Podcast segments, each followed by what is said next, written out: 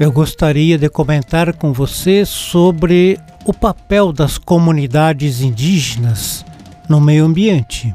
Povos indígenas sempre souberam aplicar estratégias de uso dos recursos naturais que, mesmo transformando de maneira durável seu ambiente, não alteraram os princípios de funcionamento e nem colocaram em risco as condições de reprodução deste meio.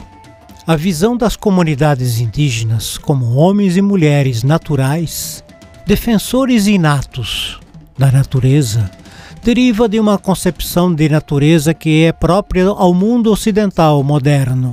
A natureza como algo que deve permanecer intocado, alheio à ação humana. Porém, o que os povos indígenas têm a dizer sobre o assunto é bem diferente. As concepções indígenas de natureza variam bastante, pois cada povo tem um modo particular de conceber o meio ambiente e de compreender as relações que estabelece com ele. Porém, se algo parece comum a todos eles, é a ideia de que o mundo natural é, antes de tudo, uma ampla rede de interrelações entre agentes, sejam eles humanos ou não humanos. Hoje e no futuro é preciso procurar mecanismos para potencializar as chances para que as comunidades indígenas possam equacionar favoravelmente o domínio de terras extensas com baixa demografia. Um desses mecanismos são as ainda incipientes formas de articulação de projetos indígenas com estratégias não indígenas de uso sustentado de recursos naturais, sejam públicas ou privadas.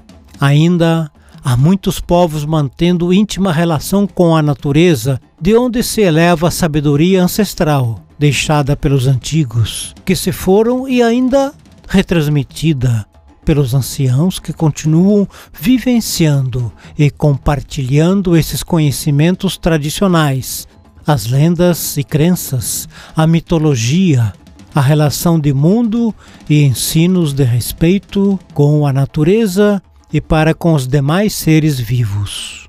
O modelo mental indígena é diferente. Não significa que seja melhor, mas diferente pela singularidade de sua origem quando se trata de se relacionar com o mundo. Dentro da crença de vários povos indígenas, é possível sentir e escutar o que uma árvore tem a dizer. O indígena reconhece que ela pode revelar alívio ou cura das enfermidades do corpo e da alma através de suas raízes, cascas, galhos, folhas, flores, sementes e frutos para acontecer o progresso no país, ou seja, seu desenvolvimento, é necessário praticar o processo da sustentabilidade com ordem.